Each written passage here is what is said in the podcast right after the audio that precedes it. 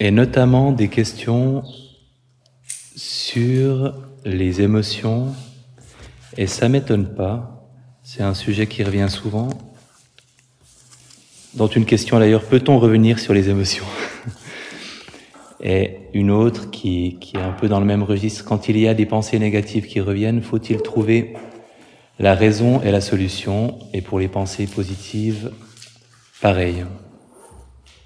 Alors, sur le sujet des émotions, première chose qu'il faut toujours clarifier ou rappeler, notre but n'est pas de les supprimer, pas de les diminuer, pas de les contrôler, pas de les gérer et pas de ne pas en avoir.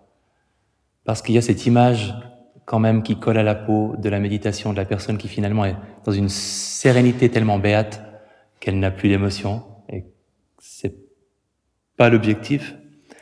Euh, il n'est pas réaliste de toute façon.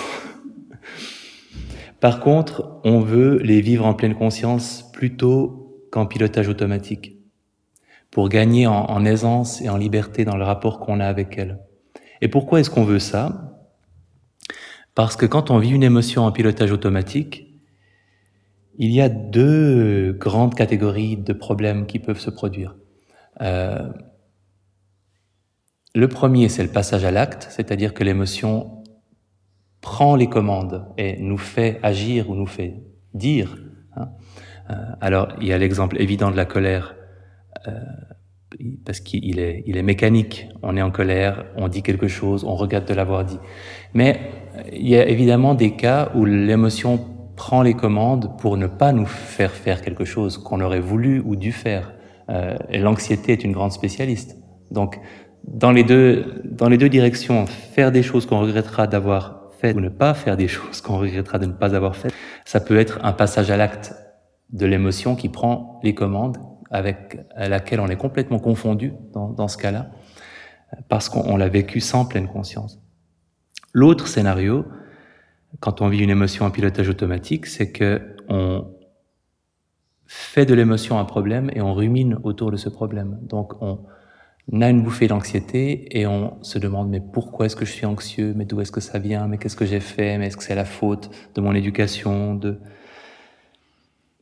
Et on cherche des solutions alors qu'il n'y en a peut-être pas et on, on, se, on rumine voilà, autour de, l'existence de l'émotion. Et donc, en ruminant, on la rend encore beaucoup plus désagréable parce que l'émotion euh, est simplement un signal dont on peut faire quelque chose ou ne rien faire, mais la rumination ajoute rarement quelque chose de positif. Elle prolonge plutôt l'inconfort provoqué par l'émotion quand elle, quand elle apparaît. Évidemment, quand on part en rumination, on peut aussi partir en fuite, c'est-à-dire euh, boire une demi-bouteille de whisky ou trois plaques de, manger trois plaques de chocolat pour euh, se sortir de cet état désagréable dans lequel on se trouve quand on vit une émotion euh, en pilotage automatique et qu'on y réagit en, ruminant et en mettant de l'huile sur le feu. Donc, CQFD, c'est mieux de vivre une émotion en pleine conscience.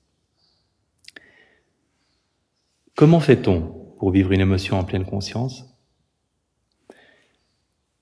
Et je, me disais en, en prenant des notes à midi que finalement, toutes les techniques de pleine conscience peuvent être adéquates quand on est face à une émotion. Par moment, on pourrait faire appel à la bienveillance ou à la compassion. Euh, on peut utiliser la respiration comme un moyen de se stabiliser, se tranquilliser, de laisser l'émotion redescendre ou baisser en intensité. On peut observer l'émotion, euh, ça relèverait plutôt de l'attention ouverte, observer euh, sa manifestation dans le corps, observer les pensées qui apparaissent en lien avec l'émotion, observer la, la, rumination dans laquelle on est pris. Mais si on veut simplifier le rapport méditatif à une émotion, ça commence par le corps.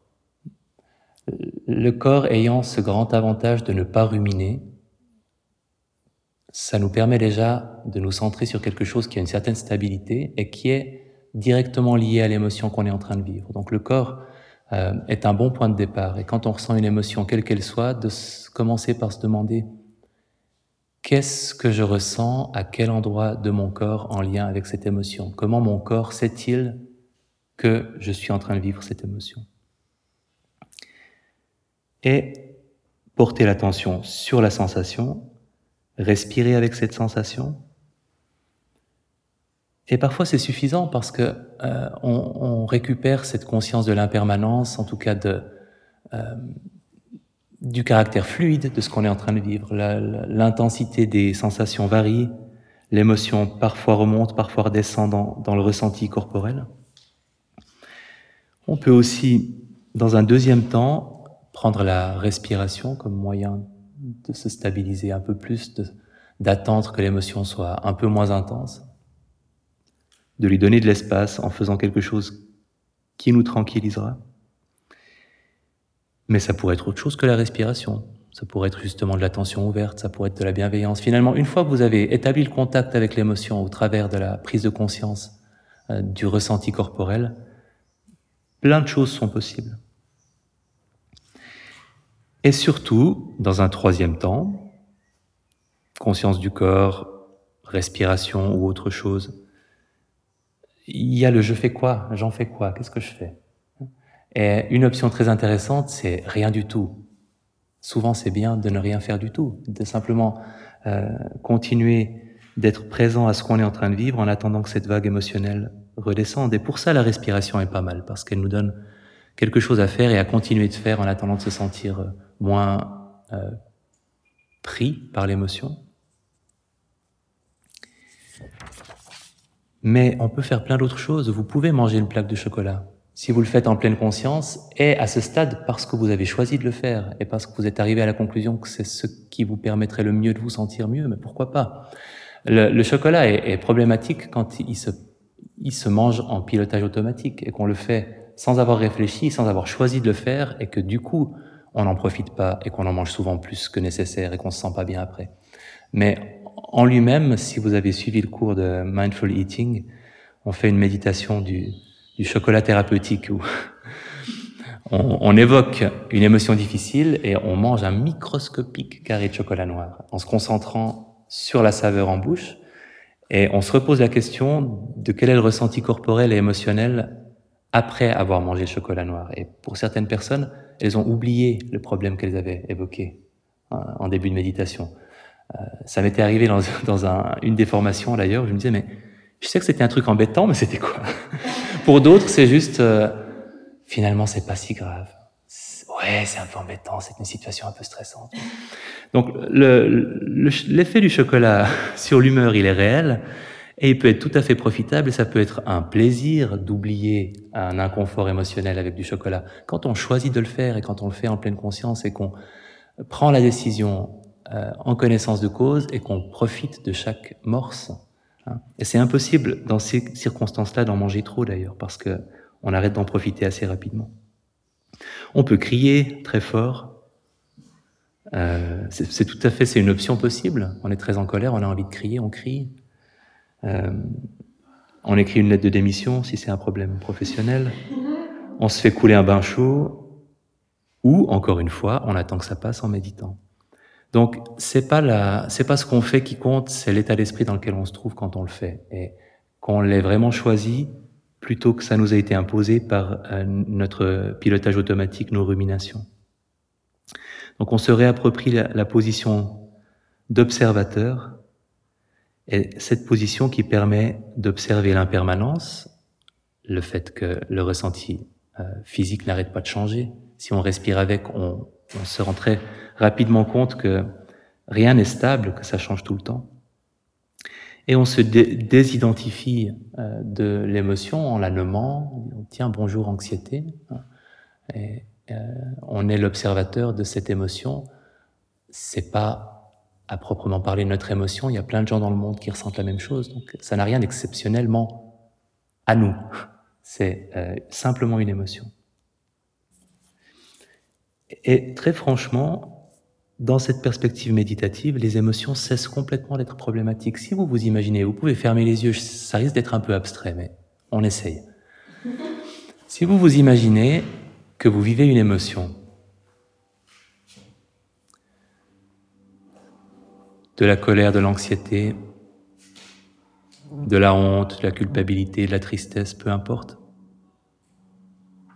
et que vous avez une conscience de cette émotion et en ayant conscience de ce que vous vivez dans le corps, une compréhension très claire que c'est quelque chose de changeant et que c'est quelque chose qui va passer. Petit 1. Et en observant cette émotion en tant que ressenti corporel, vous avez aussi pleinement conscience que ce n'est pas à vous, que ça ne vous concerne pas seulement vous, que vous êtes simplement en train de vivre une émotion que tous les autres humains vivent aussi. Elle n'est pas à vous, elle ne fait pas partie de qui vous êtes, elle est en train de vous arriver, elle est présente dans votre expérience, et elle va passer. Imaginez si en vous il y avait cette conviction à chaque fois que vous vivez une émotion qu'elle va changer et passer, et qu'elle ne fait pas partie de qui vous êtes, qu'elle ne vous appartient pas. À quoi est-ce que ça ressemblerait pour vous? Est-ce que est-ce qu'une émotion pourrait vraiment devenir problématique pour vous?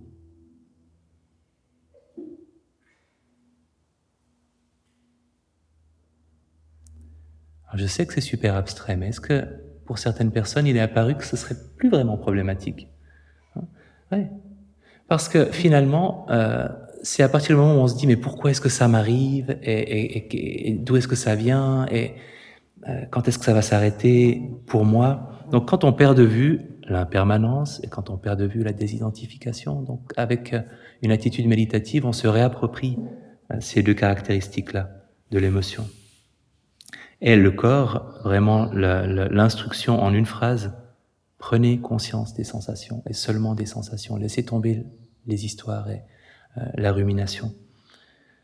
Notre esprit est très doué pour compliquer les choses. Donc pour répondre aussi à la question faut-il trouver la raison et la solution? Surtout pas. S'il faut la chercher à la solution, euh, c'est probablement qu'il n'y en a pas. Parce que quand il y en a une, quand l'émotion qui est, qui est un message euh, nous transmet quelque chose qu'on peut utiliser directement, généralement on s'en rend compte quand même assez rapidement. Et de simplement rester avec euh, avec l'émotion est suffisant. Il y a certainement des exceptions où ça vaut la peine de trouver une raison, une solution, surtout quand il y a beaucoup de confusion autour de l'origine de l'émotion. Et là, ça peut avoir du sens d'essayer de comprendre ce qui l'a provoqué. Euh, mais c'est une minorité de cas. Je pense que le plus souvent, on n'a pas besoin de trop s'en préoccuper.